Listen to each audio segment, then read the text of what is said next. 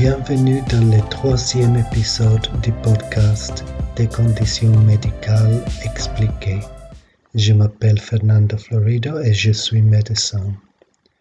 Dans cet épisode, je vais encore offrir des informations sur le diabète, particulièrement sur les symptômes et un peu de l'histoire du traitement du diabète de 1921 à aujourd'hui. J'espère que vous les trouverez intéressants. J'ai recueilli les informations sur le site du Diabète Québec. Je vous le recommande et je mettrai les liens vers ce site dans la description de cet épisode. Les symptômes suivants sont associés au diabète. Ils sont les reflets d'une hyperglycémie c'est-à-dire un taux de sucre dans le sang au-dessus des valeurs normales.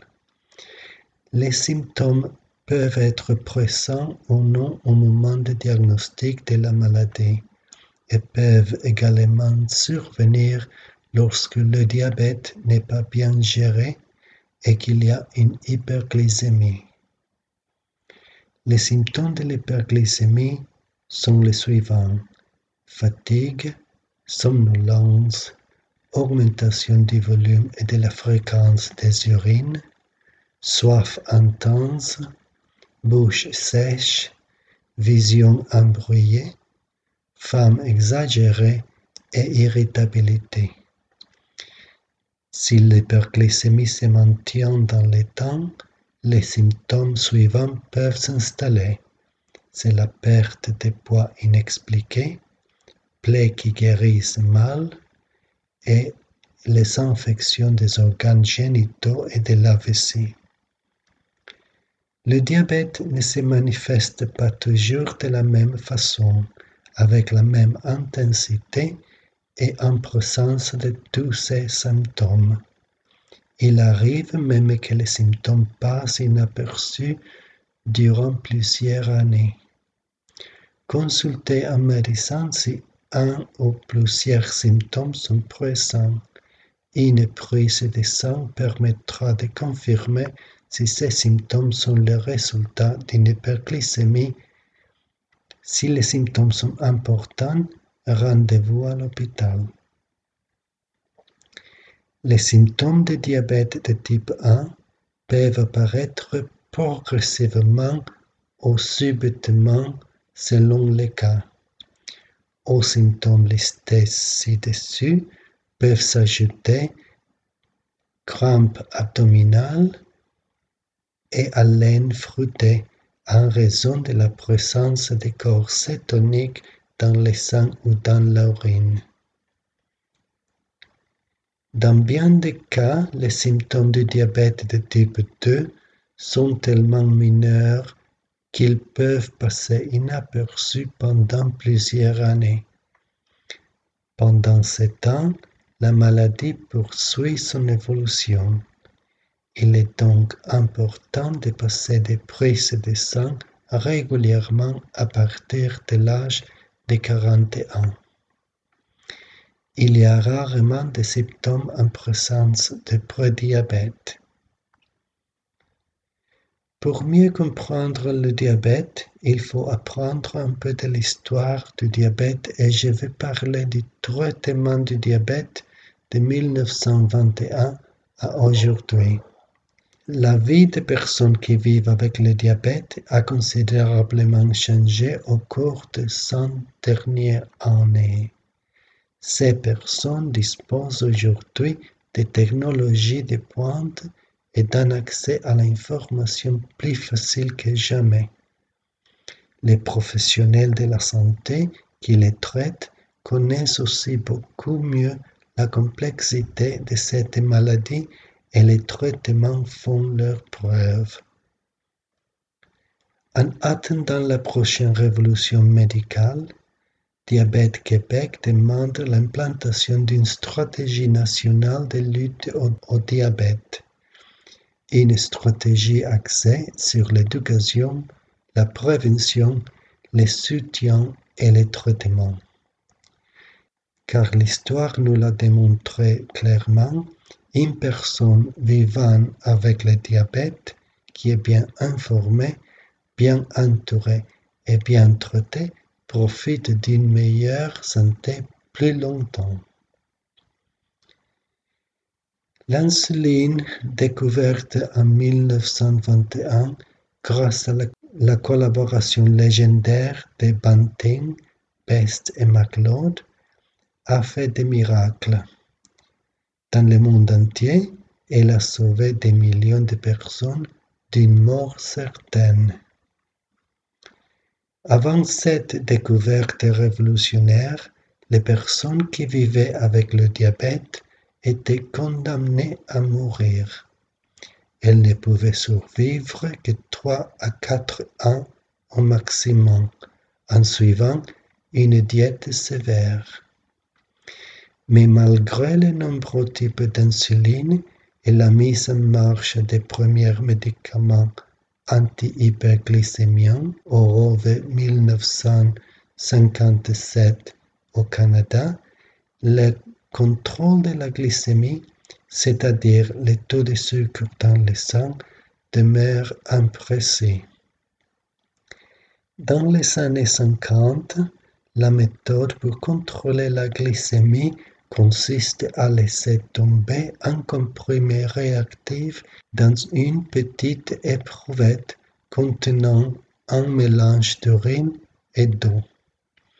Selon la couleur du résultat, de bleu foncé à orange, il est possible de connaître la quantité de sucre dans l'urine et donc de savoir si la glycémie est trop élevée, normale ou trop basse. Tout en assurant des suivis auprès de leurs patients, les médecins se doutent bien qu'un meilleur contrôle de la glycémie doit être atteint afin de retarder les complications. Des complications majeures qui ont un impact important sur la vie de leurs patients. Cécité, atteinte de reins, gangrène, infarctus, ou accidents vasculaires cérébraux. Un pionnier dans le traitement du diabète, le médecin belge Jean Pirard établit pour la première fois le lien entre le bon contrôle de la glycémie et la prévention des complications. Entre 1947 et 1973, le docteur Pirard dirige une étude où il divise plus de 4000 de ses patients en trois groupes, selon leur degré de contrôle du diabète excellent, moyen, mauvais.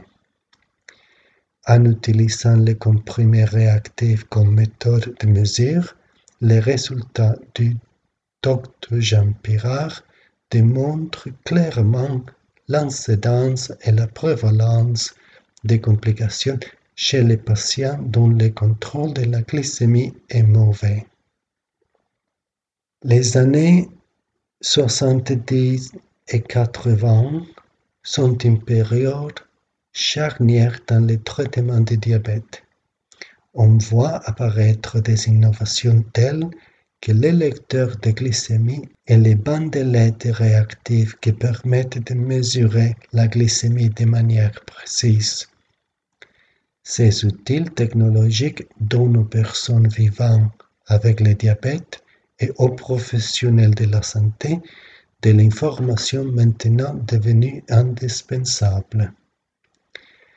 En 1976, des scientifiques américains découvrent que le sucre s'attache facilement aux globules rouges, l'hémoglobine, et permet de déterminer la qualité du contrôle du diabète de deux à trois derniers mois. Cette découverte ouvre la voie à la création d'un test, le dosage de l'hémoglobine glyquée L'arrivée d'outils de contrôle permet aux chercheurs de créer des études à grande échelle. Les résultats modifieront la façon de traiter le diabète. À leur tour, deux études importantes, la diabète contrôle et complications trial de 1983 à 1993 et la United Kingdom Prospective Diabetes Study de 1977 à 1997 démontrent pour les deux types de diabète que le maintien de la glycémie à des valeurs près de normales retarde et ralentit l'apparition de complications chroniques liées au diabète. L'insulinothérapie intensive, c'est-à-dire des injections multiples d'insuline mettant le fonctionnement normal du pancréas, fait son apparition dans le traitement de diabète de type 1 et devient également une option thérapeutique pour le diabète de type 2. Le 2 décembre 1921, un jeune garçon de 14 ans, Leonard Thompson, entre d'urgence à l'hôpital général de Toronto. Il ne pèse que 65 livres, 30 kilos, et sa vie ne tient qu'à un fil. Son diabète avait été diagnostiqué deux ans auparavant. À l'hôpital, Leonard Thompson suit une diète limitée à 450 calories par jour et pourtant sa glycémie atteint facilement 28 millimoles par litre et il est toujours en acidocétose. Les médecins ne lui donnent que quelques semaines à vivre. Depuis quelques mois seulement, deux chercheurs, le docteur Frédéric Banting et Charles Best, sous la direction du docteur John MacLeod, sont à la recherche de la fameuse substance mystérieuse qui joue un rôle primordial dans le diabète. Ils ont réussi à isoler une substance prélevée sur des pancréas de chiens et à l'injecter à d'autres chiens dont on avait enlevé les pancréas, il avait remarqué que les chiens rendus diabétiques pouvaient être sauvés par cette substance. Les résultats sont cependant très variables parce que les chercheurs n'ont pas réussi à purifier suffisamment l'insuline. Ils injectent plutôt un mélange d'insuline et des autres substances. Un jeune chimiste du nom de James Collip se joint alors au groupe. Son but Obtenir une insuline purifiée. Sans lui, l'équipe ne serait jamais venue obtenir des résultats positifs aussi rapidement. Pendant que Banting et Best poursuivent les recherches sur les champs, Colib utilise des pancréas de bœuf et travaille à affiner sa technique d'extraction de l'insuline. Le 11 janvier 1922, la première injection est donnée au jeune Leonard Thompson. Des analyses sont faites le lendemain la glycémie est tombée de 24,5 à 17,8 millimoles par litre. Dans les urines, il y a encore beaucoup de sucre qui passe. La première injection est donc un demi-échec parce que l'insuline injectée n'est pas assez pure. Douze jours après la première injection, après avoir testé à plusieurs reprises son insuline, Colip se sent prêt à reprendre les injections sur Thomson. Cette fois-ci, il s'agit d'un véritable succès. Sa glycémie passe de 28,9 à 6,7 millimoles par litre. Il n'y a presque plus de sucre dans les urines. Le deux jours suivants, Léonard ne reçoit pas d'extrait. La glycémie monte. Dans les semaines qui vont suivre, on lui administre tous les jours. Il reprend du poids et de la force. Les chercheurs savent qu'il vient de faire une grande découverte. De février 1922, six autres personnes vivant avec le diabète reçoivent l'extrait avec les mêmes bons résultats. L'extrait s'appelait alors isleting, de l'anglais islet, qui signifie îlot, en référence à la disposition des cellules du pancréas qui produisent l'insuline.